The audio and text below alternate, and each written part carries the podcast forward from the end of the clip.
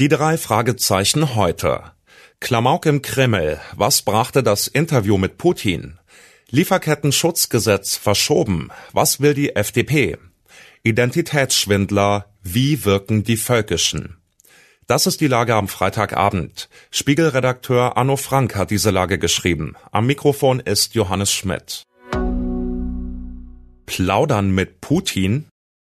Als das achte Jahrhundert vorbei war, hatten die slawischen Menschen Ungeheures vollbracht, heißt es in der kleinen Geschichte Russlands von 1953, die unser Autor mal für 50 Cent im Antiquariat erworben habe.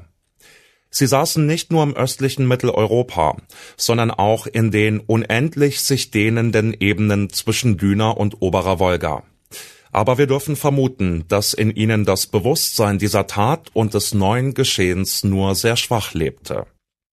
In Wladimir Putin lebt dieses Bewusstsein sehr stark.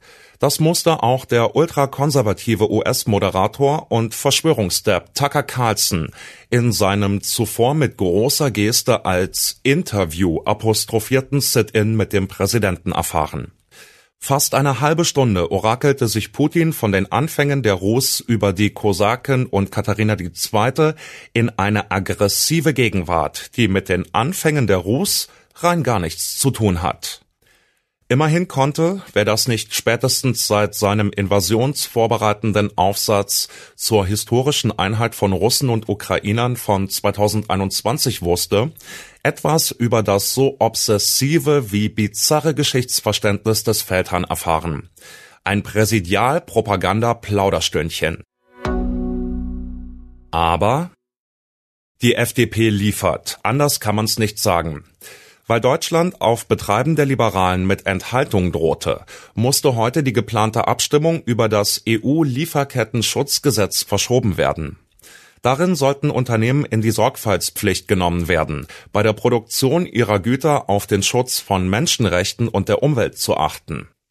Das sieht im Prinzip auch die FDP so, deren stellvertretender Fraktionsvorsitzender Lukas Köhler heute Morgen im Deutschlandfunk den goldenen Satz sagte, es ist wichtig, dass wir Menschenrechte schützen, aber aber mehr als der Hinweis, ein solches Gesetz dürfe Unternehmen nicht überfordern, war von dem promovierten Philosophen und Umweltethiker nicht zu hören.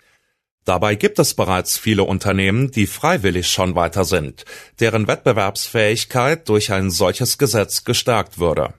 Aber deren Lobbyisten haben vermutlich keinen Schlüssel fürs Hans-Dietrich-Genscher-Haus.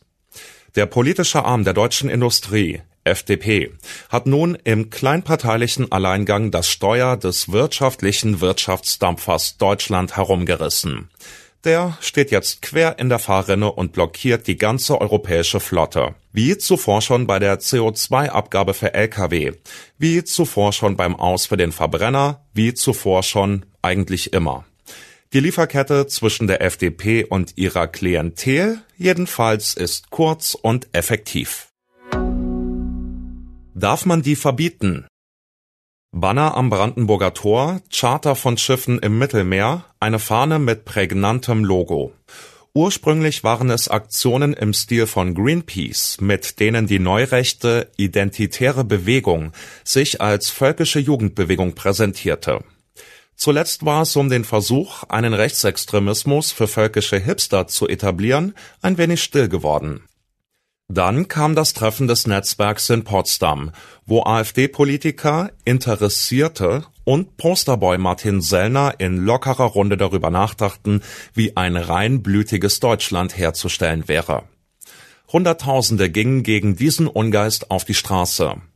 Vom Kölner Verwaltungsgericht wurde die AfD-Jugendorganisation nicht zuletzt wegen ihrer Nähe zu den Identitären als gesichert extremistisch eingestuft. Der Spiegel hat recherchiert, wie die identitäre Bewegung sich im Stillen weiter ausgebreitet hat und wie sie wirkt. Im vorpolitischen Raum, aber auch in Tarnvereinen mit Pöstchen in den Parlamentsbüros von AfD-Abgeordneten. Es geht auch darum, wer die Umtriebe bezahlt und absichert, etwa mit diskreten Finanzierungen alter Herren, wie dem ehemaligen Berliner CDU-Finanzsenator Peter Kurt, und durch Immobilien in Rostock, Skopau, Halle Chemnitz oder Steyrek in Österreich. Da kann man ja mal klingeln und höflich nachfragen. Was sonst noch wichtig ist. Netanyahu ordnet Vorbereitungen für Evakuierung von Rafah an. Israels Einmarsch in Rafah rückt offenbar immer näher. Premier Benjamin Netanyahu hat nach eigenen Angaben das Militär damit beauftragt, einen Plan für die Evakuierung der Stadt im Süden Gazas zu erstellen. Österreichische Journalistin vermisste SZ-Vize-Chefredakteurin lebend gefunden. Etwa 24 Stunden lang galt Alexandra Föderl-Schmidt als vermisst. Nun ist die stellvertretende Chefredakteurin der Süddeutschen Zeitung stark unterkühlt gefunden worden. Die Redaktion reagierte mit großer Erleichterung. Studie über Bestäubungsverhalten, wie Abgase Insekten die Sinne vernebeln. Bestäuber sind wichtige Tiere. Ohne sie können sich die meisten Pflanzen nicht vermehren. Forschende fanden nun heraus, wie der Mensch ihnen die Arbeit erschwert. Das könnte gravierende Folgen haben. Soweit die Lage am Abend. Alle aktuellen Entwicklungen finden Sie auf spiegel.de. Wir melden uns hier wieder morgen früh mit der Lage am Morgen.